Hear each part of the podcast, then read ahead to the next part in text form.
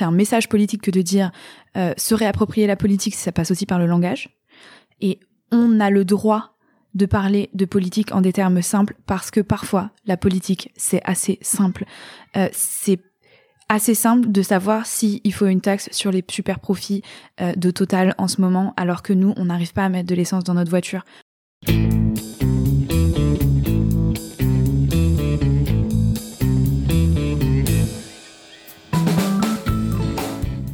Bonjour et bienvenue. Vous écoutez Éloquente, le podcast qui porte un regard féministe sur l'art oratoire.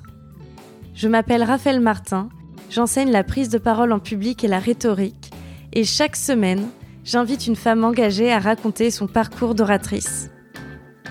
Pour ce tout premier épisode, je reçois Loumir Lapré.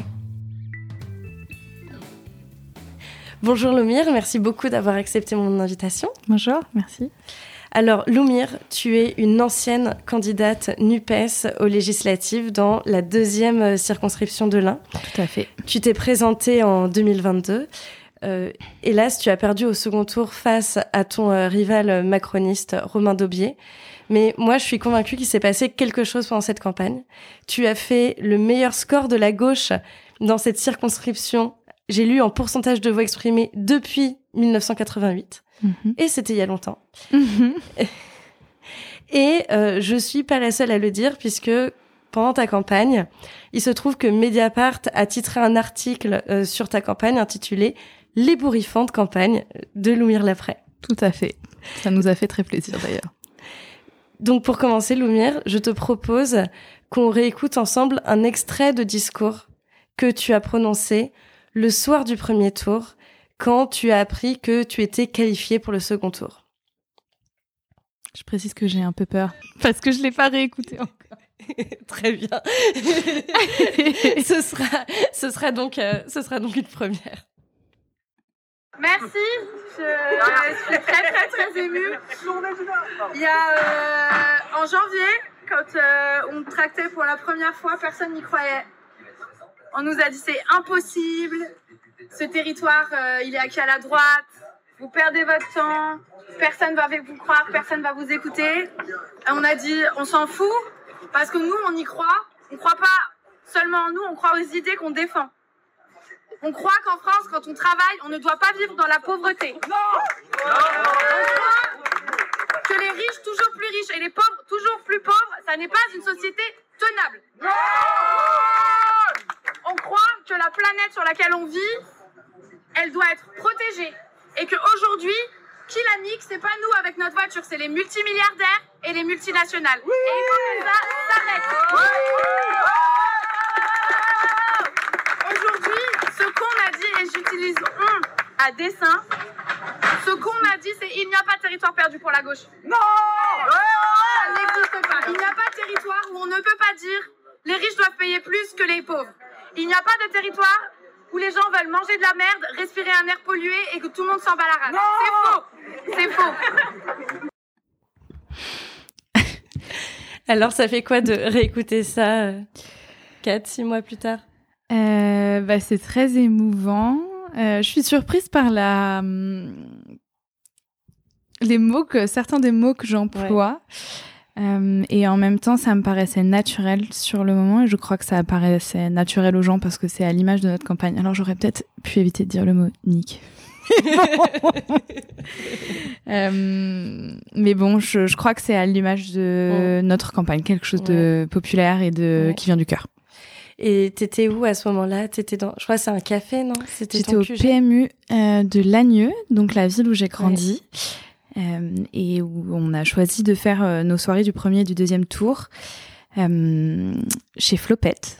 Big up à Flopette d'ailleurs, qui nous a qui nous a super bien accueillis. C'était important pour moi de le faire dans ce café parce que c'est un café populaire où on rencontre plein de gens différents, des gens qui votent pas, des gens qui votent pour le RN, des gens qui ont voté pour Marine Le Pen puis pour nous, et des gens de gauche et de tous horizons. Donc c'était c'était vraiment important pour nous de, le faire là-bas et on était très heureux euh, d'y être.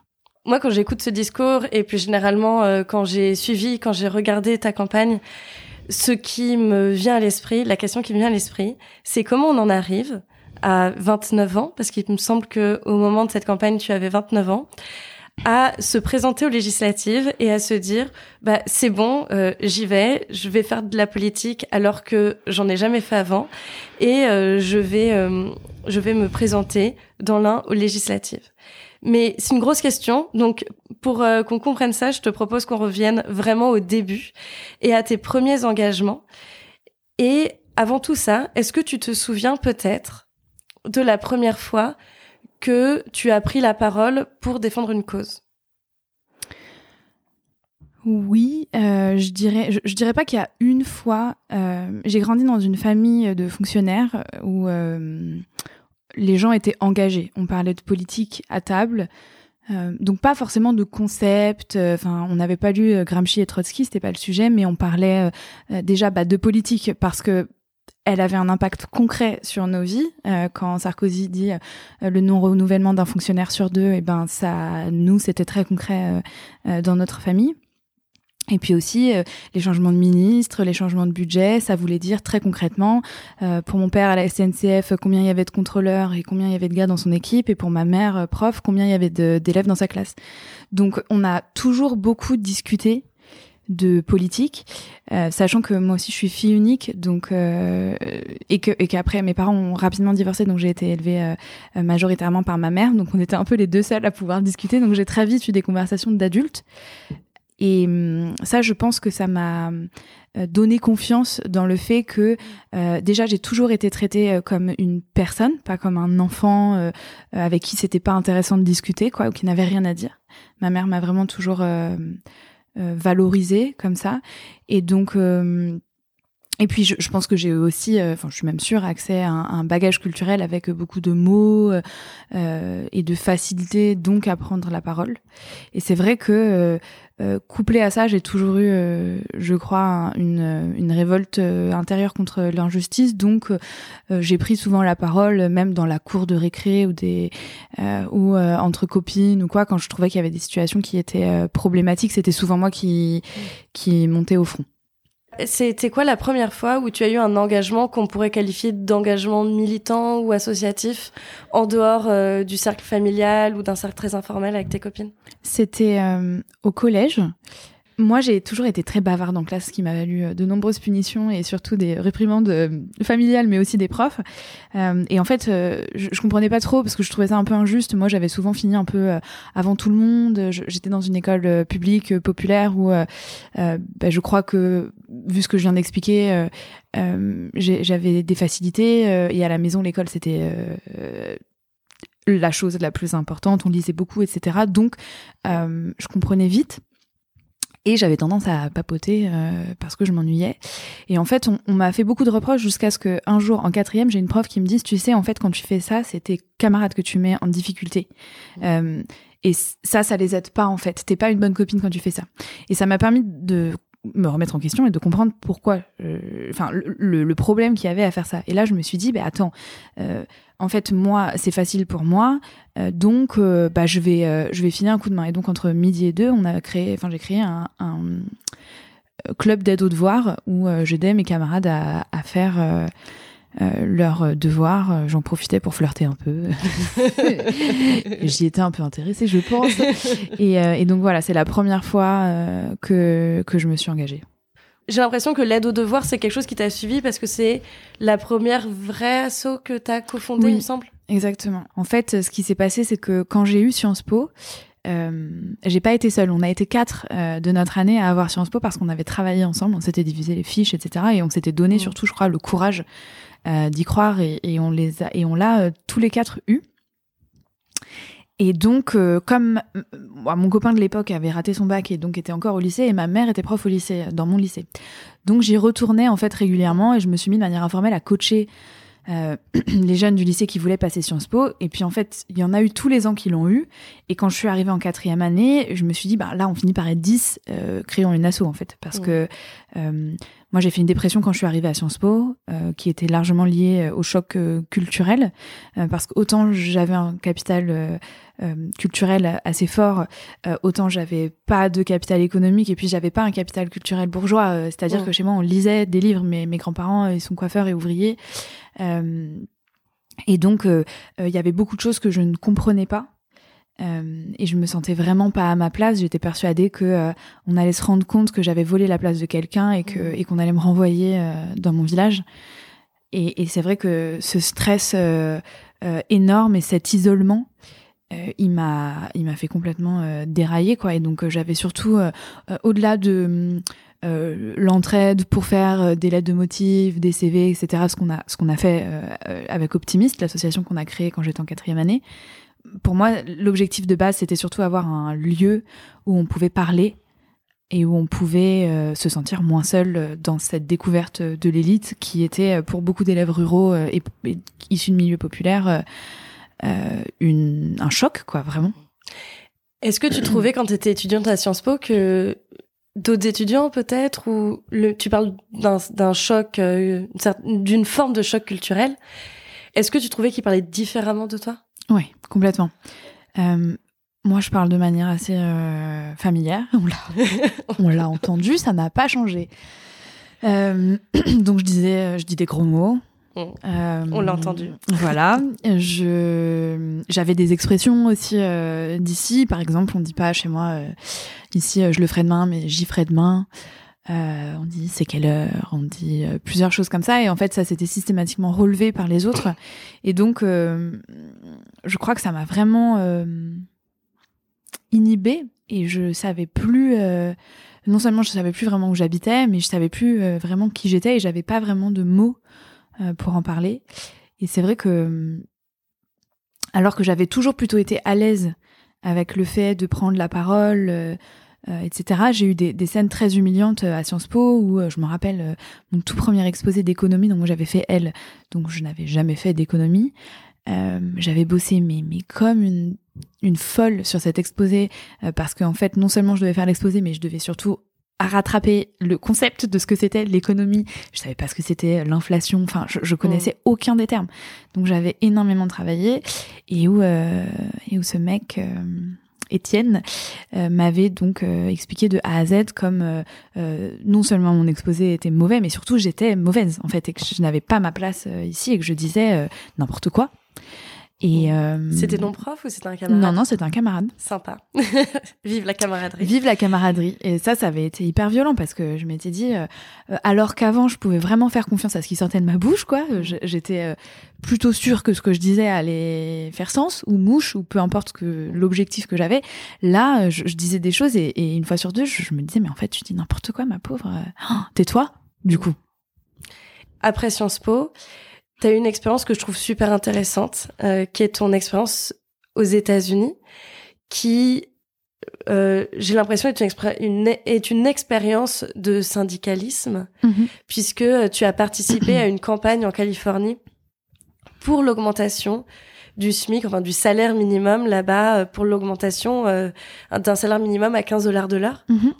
Et euh, donc tu as découvert ce que j'imagine être complètement un autre monde, euh, le syndicalisme euh, aux États-Unis et les méthodes de euh, de ce qui s'appelle le community organizing mhm. et qu'on connaît pas beaucoup euh, ici. Est-ce que tu peux nous dire déjà en quoi ça consiste? Oui, alors le community organizing c'est très simple, c'est partir du principe que les gens sont capables d'identifier leurs propres problèmes et qu'ils ont en eux-mêmes et collectivement les outils pour les résoudre. Euh, donc c'est très simple. Euh, en gros, c'est faire confiance aux gens, y compris aux gens euh, qui, n'occupent pas une position privilégiée dans la société. Donc, c'est dire, tu peux ne pas avoir de papier, ce qui était le cas de plus de 70% des membres du mouvement syndical auquel j'appartenais. Tu peux ne pas parler anglais très bien, ce qui était le cas de 80% des gens avec qui je travaillais, et pour autant, un, être légitime à prendre la parole sur tes sujets parce que personne mieux que toi-même ne sait ce que tu traverses. Et surtout, être légitime à trouver des solutions et à les demander, à les exiger auprès des gens qui ont euh, la capacité de changer ta vie. Donc nous, en l'occurrence, c'était euh, la mairie de Los Angeles parce que les États-Unis étaient en, un pays fédéral, il y a des SMIC à plein de niveaux différents. Donc euh, là, moi j'ai donc découvert des gens qui n'avaient pas de papier, qui étaient SDF, qui ne parlaient pas anglais ou très très mal, qui qui parle espagnol? Qui parle espagnol, ouais. dans l'immense majorité, qui ont obtenu de la part de la mairie d'une des plus grandes villes des États-Unis qu'ils doublent leur salaire minimal.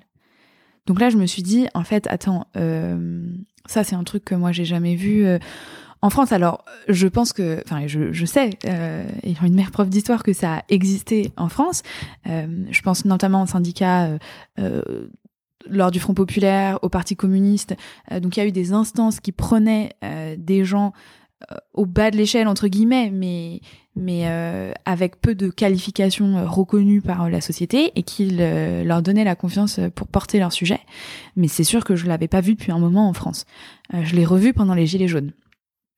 Et ça, ça m'a profondément bouleversée. Et c'est notamment pour ça que je suis rentrée habiter euh, euh, ici. Mais c'était la, hum, la première fois, en tout cas aux États-Unis, que je voyais euh, des pauvres, clairement, prendre la parole sur leurs conditions et s'organiser entre eux pour une vie mmh. meilleure. Et tu, tu parles des gilets jaunes. Et le point commun entre cette expérience-là et les gilets jaunes, pour toi, c'est que ce sont les personnes concernées qui s'expriment, c'est ça? Tout à fait. Sans code, sans suivre euh, la bonne manière de parler, euh, sans euh, suivre une hiérarchie. non, c'est pas à toi de parler parce que on a élu machin pour parler pour nous. Alors je dis pas que la démocratie représentative sert à rien. Je me suis présentée à une élection, donc ce serait un peu malvenu de ma part. Mais par contre, ce que je crois, c'est que la priorité, c'est que ça vienne du cœur et de l'expérience vécue. Et pour moi, ça, c'est plus important que le reste. Et c'est ça qui fait une bonne prise de parole. Est-ce que tu as l'impression que ton expérience t'a plus tard influencé en tant qu'oratrice, le fait d'avoir vu ces gens s'exprimer? Euh, oui, parce que déjà, j'ai pu euh, voir que selon la personne à qui tu parlais, euh, les codes étaient différents. Donc moi, les codes avec lesquels j'étais plus à l'aise, c'est-à-dire un parler familier, etc., ça, je pouvais ça voulait pas dire que je pouvais pas les utiliser. Ça voulait dire que quand on faisait des réunions de lobbying dans le bureau du maire de Los Angeles, j'allais pas parler comme ça, mais de toute manière, a priori, euh, j'allais pas lui faire un discours, euh, j'allais discuter avec lui. Mais par contre, euh, quand l'objectif c'était d'haranguer les foules, c'était de donner du courage à des milliers de pères, de gens qui nous ressemblent, c'était ok en fait de parler comme on parle au quotidien. Et ça, je me suis vraiment dit, en fait, euh, ça ne se fait pas, mais ça ne se fait pas où et selon qui Entre nous, ça se fait parce que c'est comme ça qu'on parle. Donc ça, c'est un parti pris. Euh, moi, on me l'a reproché hein, pendant la campagne, je pourrais en reparler, mais on me l'a reproché sur divers euh, points. je dis pas que j'ai tout compris, que je suis parfaite, que j'ai raison. Je dis juste que entre l'authenticité et la vulgarisation et l'exactitude ou la respectabilité, je choisis le premier. Ouais. Après ton expérience aux États-Unis, tu rentres en France mhm. et entre le moment où tu rentres et le moment où tu te présentes aux élections, il se passe quatre combien ans. de temps? Il se passe quatre ans. Pendant ces quatre ans, j'imagine qu'il doit se passer plein de choses pour toi puisque euh, c'est le euh, c'est le début euh, de ta vie active où tu commences à travailler, euh, que euh, tu continues à militer, mais il me semble pas de manière, pas dans des partis, hein, pas de manière politique, politicienne. Je te vois faire un grand nom de la tête. Jamais. Jamais. Et euh, il y a un moment pendant ces quatre ans où tu décides de te présenter aux législatives. Et tu me parlais des gilets jaunes. Est-ce que pour toi c'est ça le déclic qui te fait dire un, j'en suis capable et c'est possible, et deux, j'en ai envie. Oui, je dirais que c'est un ensemble de d'éléments, mais les gilets jaunes, c'est euh, le déclencheur euh, absolu. Très concrètement, un jour, je me souviens, j'étais au bureau, euh, donc j'étais consultante, surtout en innovation sociale et en RSE, mais en réalité, j'ai aussi fait des missions en banque et en assurance, et je me rappelle très bien, une fois, j'étais chez un client en train de gérer une émission pour un projet qui n'allait sans doute pas voir le jour et qui n'était pas très intéressant quoi qu'il arrive. Euh, et j'ai vu le le bah, la manif gilet jaune passer en dessous et je me suis dit qu'est-ce que je fous là en fait? Je ne suis pas à ma place. Moi je j'ai besoin j'ai envie euh, d'être euh, aux côtés euh, euh, des miens en fait.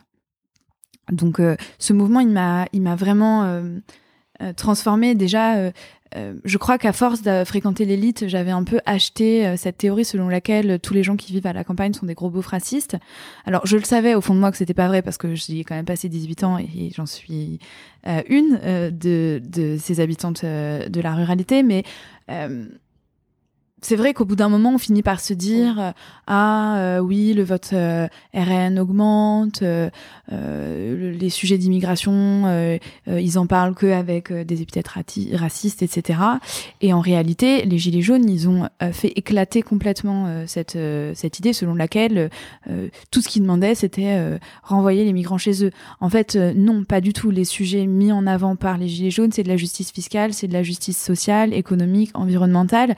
Et là, je me suis dit, euh, déjà, je me suis sentie euh, euh, à la fois très con parce que bah, c'était pas du tout bienveillant cette manière que j'avais eue de, de me considérer et nous considérer.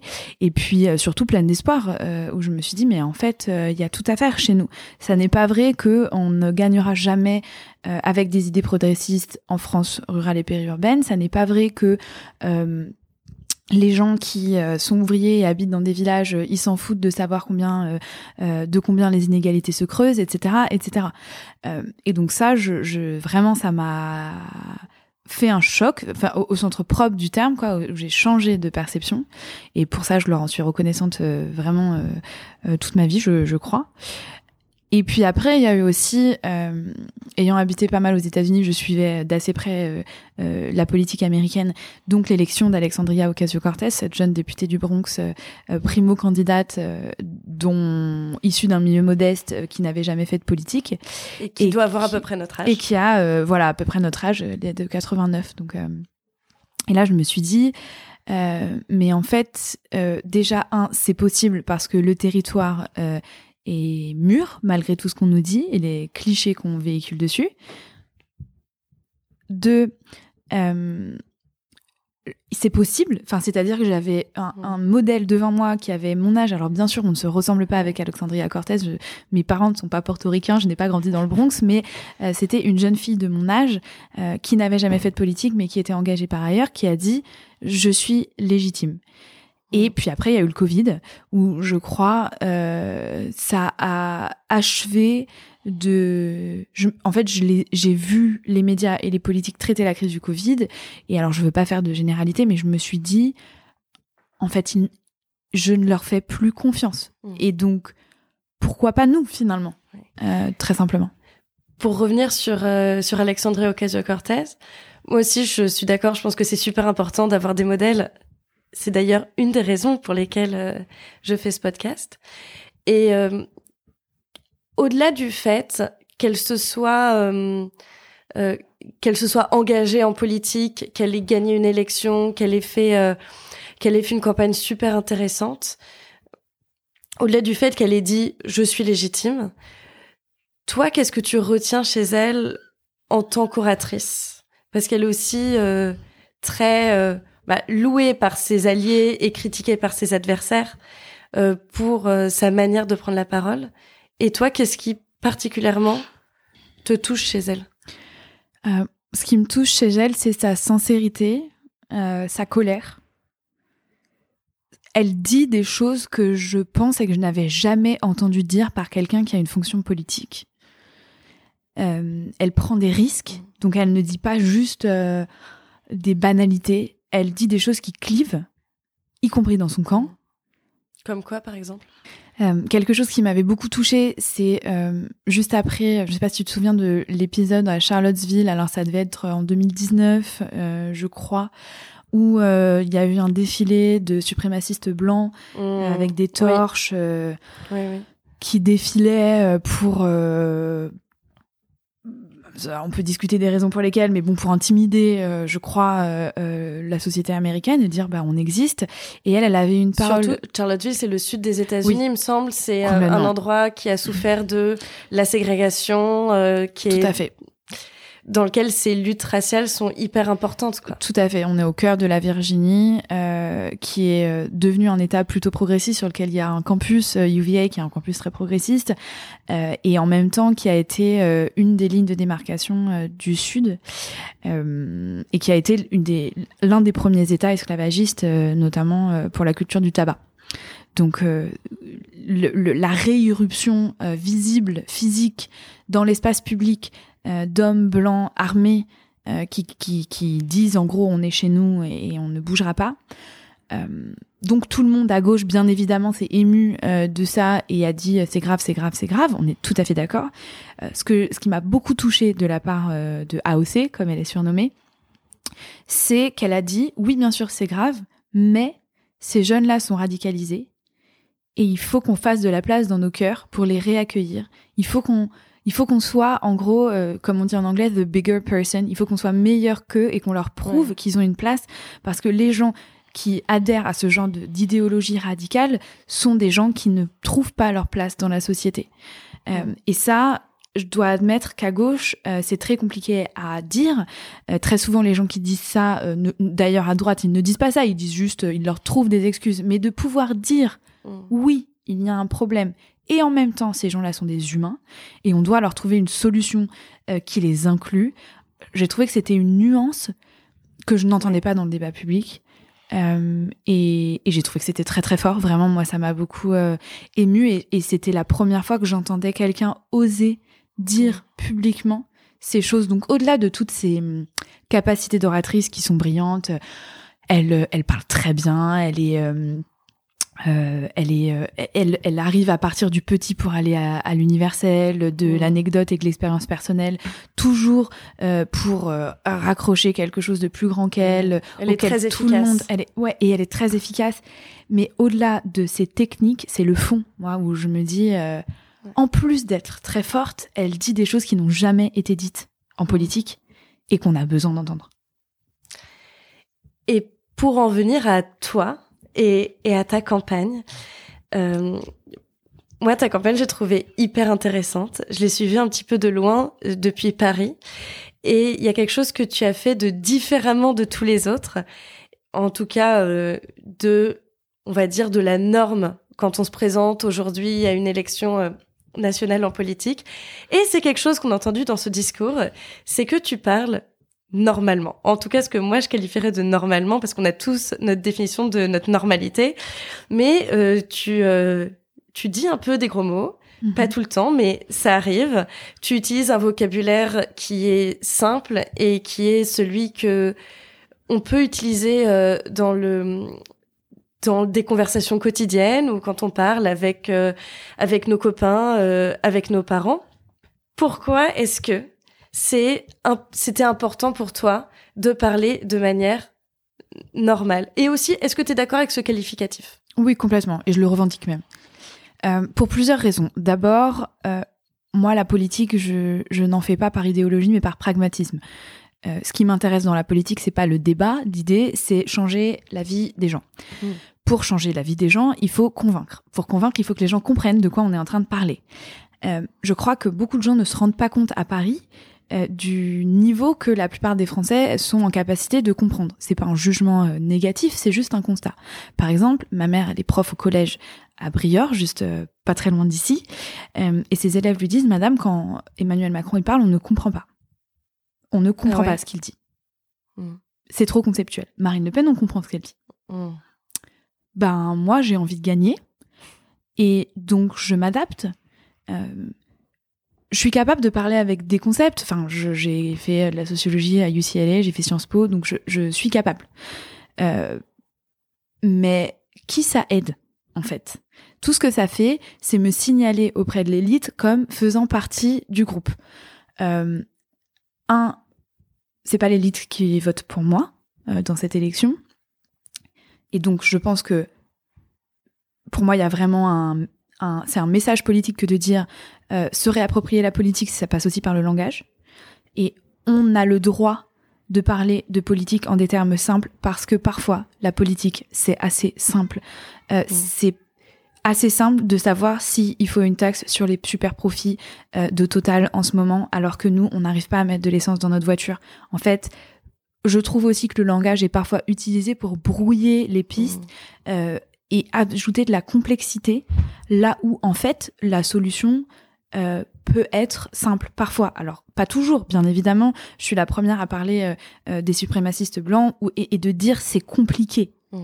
Euh, donc je, je, dis, je ne nie pas euh, que c'est difficile de gouverner un pays euh, en, en, au XXIe siècle. Enfin, vraiment pas. Par contre, il y a des politiques publiques qui sont simples et qui permettent au plus grand nombre de bénéficier de d'avantages très concrets dans leur vie. Une augmentation de SMIC, la retraite à 60 ans, etc., etc. Et ça, on n'a pas besoin d'avoir des grands mots et des grands concepts pour dire quand on travaille en France aujourd'hui et qu'on se lève tous les jours pour aller à l'usine, on doit pouvoir faire les courses partir en vacances une fois dans l'année.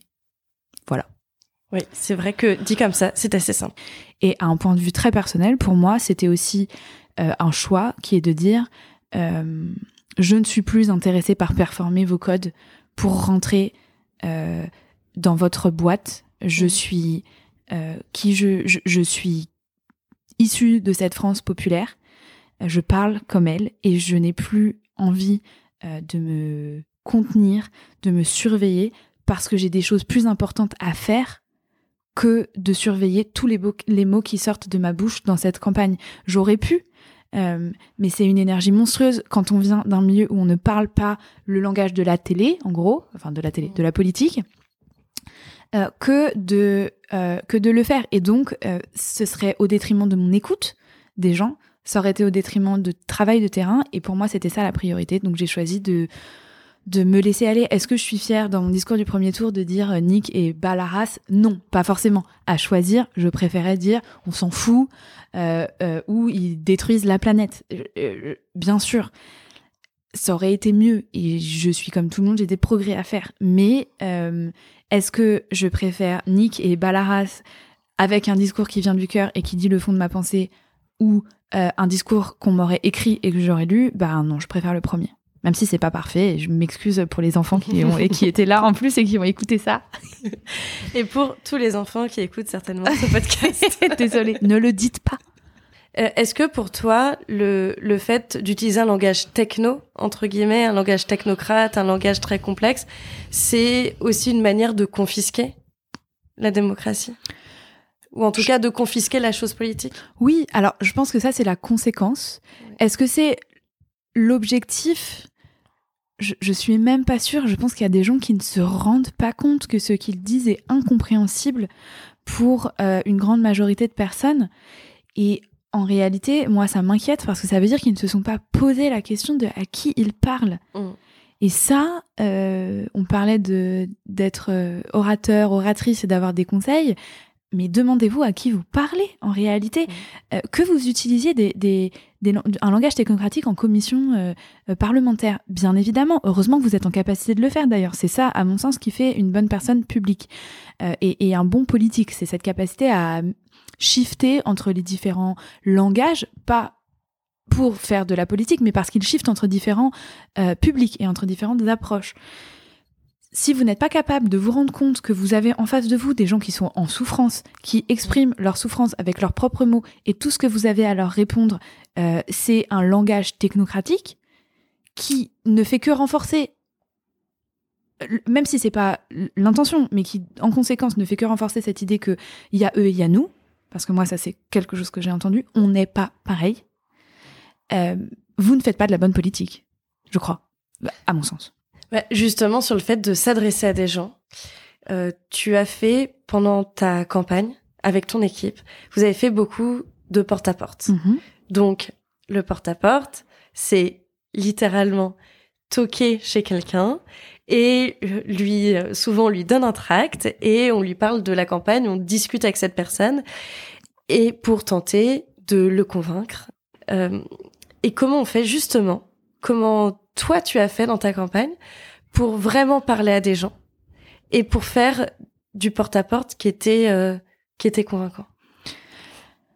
Alors c'est une très bonne question. Euh, c'est quelque chose qui s'apprend. Euh, et il faut déterminer clairement l'objectif. Nous, notre objectif, c'était pas forcément de nous faire connaître. Donc le flying, euh, où concrètement, vous avez, euh, je, je, crois, on a tous déjà eu cette expérience où on sort d'un train, on sort d'un parking, on sort d'une station de métro et on nous donne un truc, on le regarde, on le jette. nous, on n'avait pas assez d'argent pour dépenser de l'argent pour remplir les poubelles des parkings des gares.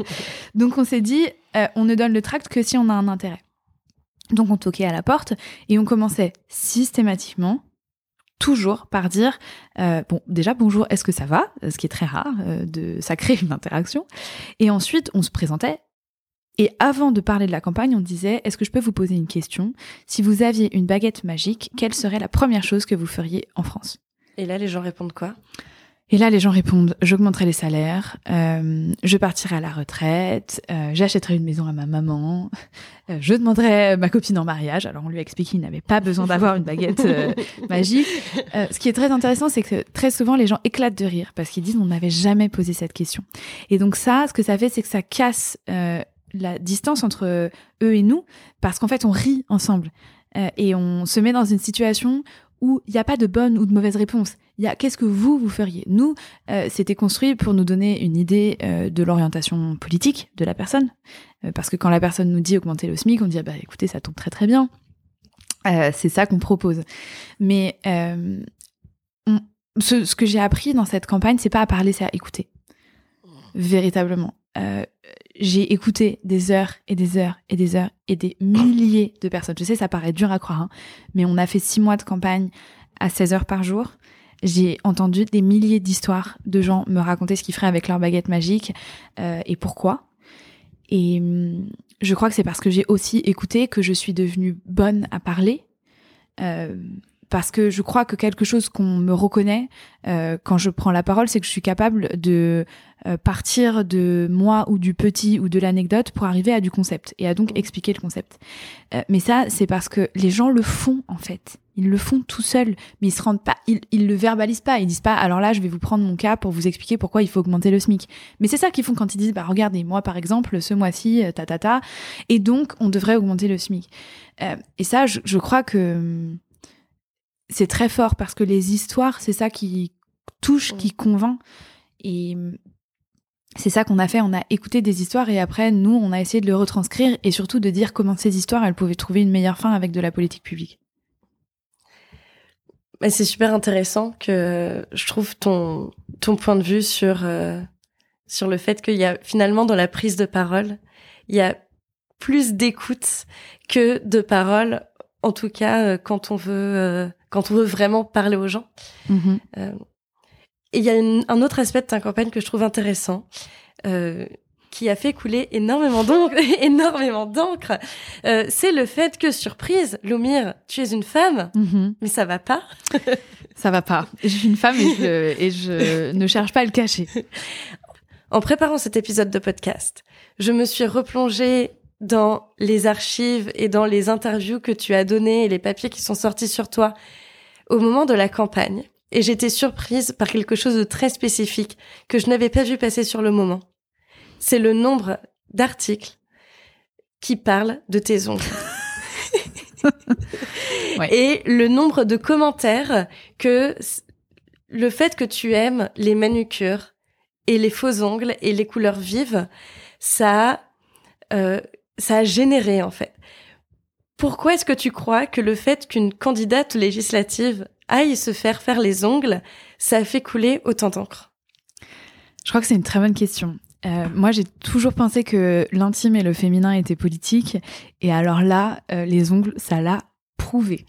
Vraiment. Euh, donc je, précise parce que ça ne se voit pas. Euh, alors là, je les ai pas, mais j'ai des donc des très longs faux ongles euh, que je peins avec divers, enfin que je fais peindre en l'occurrence euh, avec divers motifs. la dernière semaine, c'était écrit voter le 12 et 19 juin sur mes ongles, etc. je le fais. Je crois que c'est assez lié avec la raison pour laquelle je parle normalement. Je le fais parce que c'est moi. moi, j'aime les ongles longs ça fait partie euh, de mon côté un peu pouf et beauf peut-être, mais euh, en réalité, il s'avère que euh, chez moi, c'est ça rentre dans la norme de beauté et tout le monde trouve ça très joli. donc encore une fois, je crois que là, les gens que ça a choqué, c'est l'élite, à la fois l'élite locale, notable, et puis les journalistes, les gens des partis politiques qui n'ont pas compris. Donc il y a eu différentes réactions. Il y a eu la réaction choquée, oh là là, ça fait pas sérieux. Il y a eu la réaction interloquée, on n'a jamais vu ça. Il y a eu les gens qui se sont dit oh bah elle est mignonne, c'est bien comme ça, elle rentre bien dans le dans le, elle représente les gens qu'elle veut qu'elle veut représenter finalement. Et en fait, euh, je crois qu'encore une fois, les gens ne se sont n'ont pas compris parce que leur angle n'est pas le bon. Moi, je fais ça parce que ça parle aux gens à qui je parle. Ça nous parle. C'est dans notre, euh, c'est dans notre habitus de porter des ongles. Euh, et, si j'avais été un homme, peut-être que j'aurais eu du gel dans les cheveux. Je sais pas. je suis pas un homme, donc je, je sais pas. je connais pas tous les standards qu'ils ont ici ou une chaîne. Enfin, des choses qu'on fait chez nous dans les milieux ruraux et périurbains. Et cet angle, il est. c'était pas calculé. Tu aimes vraiment les voilà, angles. C'est ça en fait. Et donc cet angle euh, des partis politiques et, de l'élite qui essayent de comprendre pourquoi je fais ça et qui à aucun moment peut se dire, bah juste parce que parce y a des gens qui bien font ça. et qu'il y a des gens qui font ça sans calcul. Euh, il dit beaucoup finalement. Et puis euh, par ailleurs, je, je, tiens à le dire encore une fois, euh, les ongles c'est le meilleur euh, conversation starter du monde. Et en fait ça, moi, ça me permet de parler à des gens normaux de politique. Parce que quand je tends un tract, on voit mes ongles, et les gens, très souvent, surtout les jeunes femmes, euh, pas politisées, parlaient de mes ongles avant de parler de politique. Mais en fait, on finissait quand même toujours par parler de politique. Et ça, moi, c'est un peu ma petite victoire sur cette affaire, des ongles quand même, c'est qu'en fait, euh, à la grande surprise de, l'élite, ça m'a permis, euh, je crois, de gagner des voix. Donc, si on rentre dans leur analyse de la raison pour laquelle on fait les choses, c'est plutôt un bon plan. par rapport au fait que je sois féminine, je crois que ça dit euh, beaucoup de choses en fait de notre rapport à la femme politique. Je crois qu'on est dans une injonction complètement contraire où si on n'est pas belle, on n'a pas envie de nous regarder, mais si on est belle et apprêtée, il y a que ça qui nous intéresse et on, ne peut pas produire quelque chose d'autre que juste être jolie à regarder. Donc en fait, qu'est-ce qu'on fait? On est coincé. D'ailleurs, on le voit avec nos aînées femmes qui ont ouvert la voie et qui ont fait de la politique. elles se sont masculinisé entre guillemets. Euh, donc euh, des cheveux courts euh, des, des, des, tailleurs pantalons une voix plus grave pas d'émotion faut faire sérieux. faut faire sérieux. Et sérieux c'est quoi? C'est homme, exactement. Et moi je me suis dit en réalité l'objectif de ma vie c'est pas d'être députée c'est de faire changer les choses.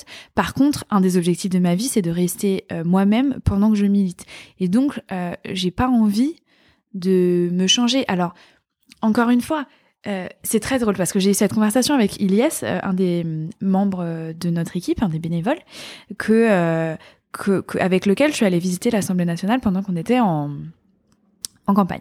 Il me dit qu'est-ce que je mets pour venir? Je suis jamais allée à l'Assemblée nationale, donc Ilyes, il a 17 ans, il habite dans un village à côté de chez nous. je lui dis écoute, juste quelque chose qui, qui est beau pour toi.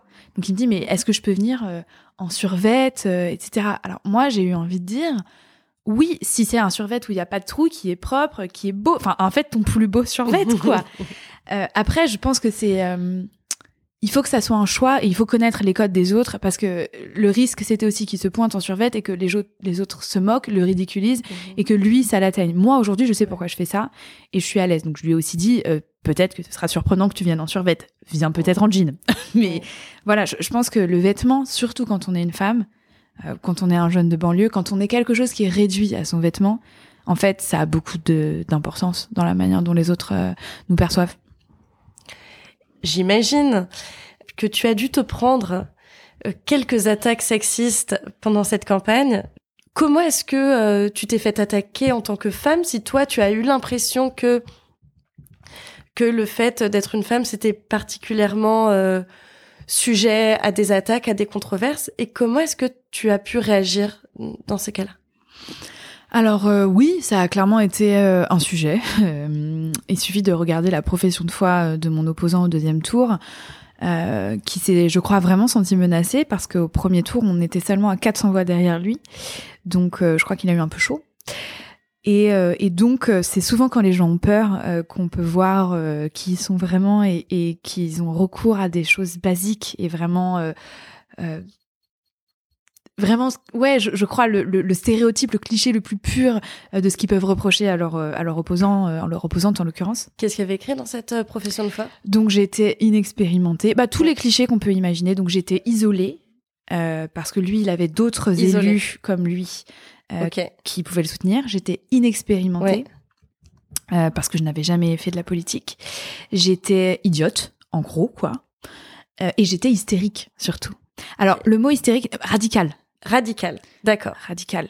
Euh, radical. Voilà, qui veut dire euh, Qui veut dire hystérique. Euh, et j'étais en colère. et d'ailleurs, ça, il, me l'a déjà dit quand on a fait un débat. vous êtes bien en colère. Et c'est vrai que moi, heureusement qu'il y avait eu d'autres femmes avant et que j'avais pu réfléchir à ça, parce que ma réponse n'a pas été de minimiser la colère, mais de dire oui, oui, je suis en colère parce qu'aujourd'hui, il y a des gens qui travaillent et qui peuvent pas remplir leur frigo, donc bien sûr que je suis en colère. Mais je trouve qu'en en tant que femme, c'est très difficile d'avoir une colère qui accède à l'universel. Notre colère, elle est toujours euh, jugée individuelle. Euh, c'est machine qui est en colère. Euh, qui est hystérique. Qui est hystérique.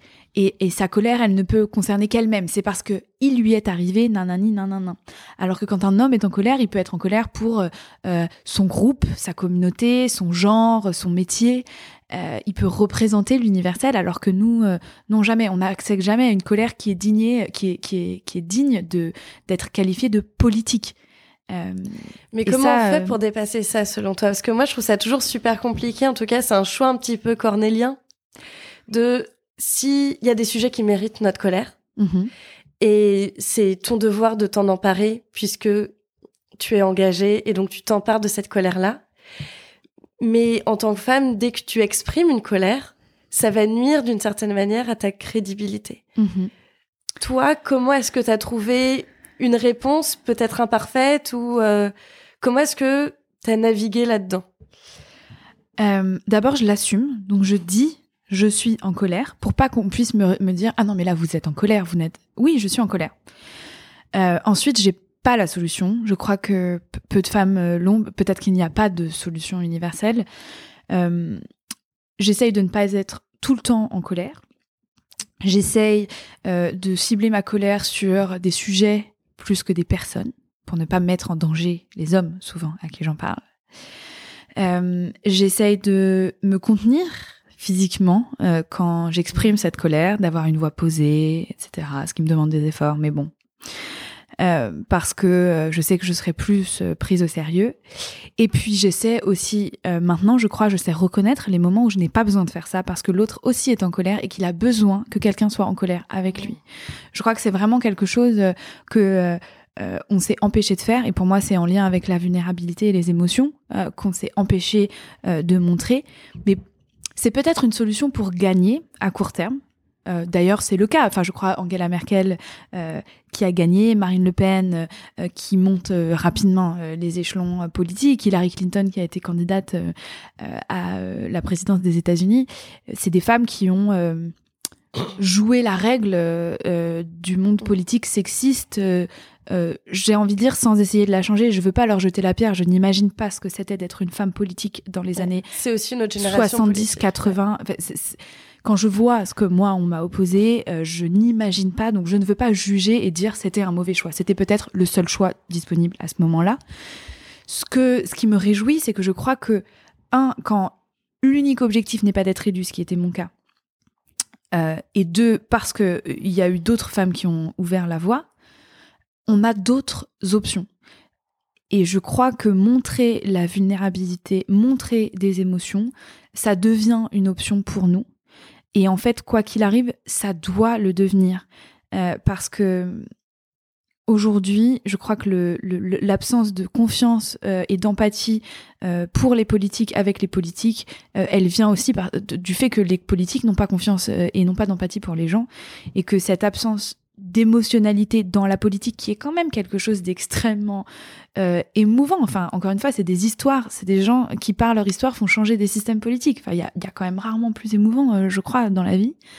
Euh, c'est des histoires d'amour, la politique. Pour moi, quand Croisa il dit on va créer la Sécu parce que son père n'a pas été soigné alors qu'il a eu un accident du travail, c'est une histoire. Croisa, qui est le député qui a communiste, communiste qui après la libération a créé la sécurité sociale. Euh, il, il, crée la sécurité sociale ouais. parce que son père, victime d'un accident de travail, euh, euh, n'est pas soigné. C'est une histoire d'amour, la politique, pour l'autre, pour, pour, pour son groupe, pour son genre, pour sa communauté. Et supprimer tout ça, c'est très dur. Alors après, il faut reconnaître, les gens sont incohérents, comme on l'est tous. Ils veulent d'autres politiques et quand d'autres politiques surviennent, et je ne parle pas du tout que de mon cas, euh, ils ne les élisent pas parce qu'ils ne sont pas assez sérieux, parce qu'ils ne font pas légitime. Donc je crois que euh, euh, c'est pas simple hein, et c'est pas un, chemin sans embûche. Peut-être qu'il faut juste plus d'exemples et qu'au bout d'un moment on y arrivera. Euh, moi ça me réjouit de voir Alma Dufour élue députée aujourd'hui. Alma qui n'avait pas fait de politique, qui est une jeune femme qui ne change pas sa manière de s'habiller ou sa manière de parler. Euh, et qui est élue aujourd'hui et qui fait un travail euh, merveilleux alors que ça fait seulement quelques mois euh, qu'elle est à l'Assemblée. Donc ça veut dire que ça change quand même. Et peut-être que ça prend, euh, c'est ce que AOC dit dans le, le, documentaire que tu as peut-être vu sur elle de Netflix. Oui, elle dit il, il, faut 100 personnes pour se présenter, il faut 100 femmes pour qu'il y en ait une d'entre nous qui soit élue. Mm. Et eh ben peut-être que moi j'ai participé à, à, ça, à être une de ces 100 femmes pour terminer, Lomir, j'ai une dernière question. C'est quoi ton meilleur conseil de prise de parole? J'ai déjà parlé d'écouter, donc ça je veux quand même le redire, et surtout préparer. Euh, je crois que euh, l'avantage d'être euh, ce qu'on appelle en anglais un underdog, quelqu'un qu'on ne voit pas venir, quelqu'un à qui on ne fait pas confiance pour gagner, c'est qu'on travaille trois fois plus. Et c'est parce qu'on travaille qu'on est un bon orateur, je crois, parce que parce qu'on a travaillé, on peut laisser parler son cœur. Euh, et donc pour moi, c'est cette combinaison de d'authenticité qui est baquée par euh, un travail, c'est-à-dire concrètement euh, quelques points qu'on veut absolument dire, qui fait un bon discours. Merci beaucoup, Lomir. Merci, Raphaël. Merci, chère auditrice, chers auditeurs, pour votre écoute attentive. Pour ne rien manquer des nouveaux épisodes d'Éloquente, abonnez-vous sur votre plateforme de podcast préférée. Si vous voulez m'aider à faire grandir ce podcast et permettre à d'autres personnes de le découvrir, n'hésitez pas à en parler autour de vous et à nourrir les algorithmes en mettant 5 étoiles sur Apple Podcast ou Spotify. À très bientôt et d'ici là, n'oubliez pas de prendre la parole.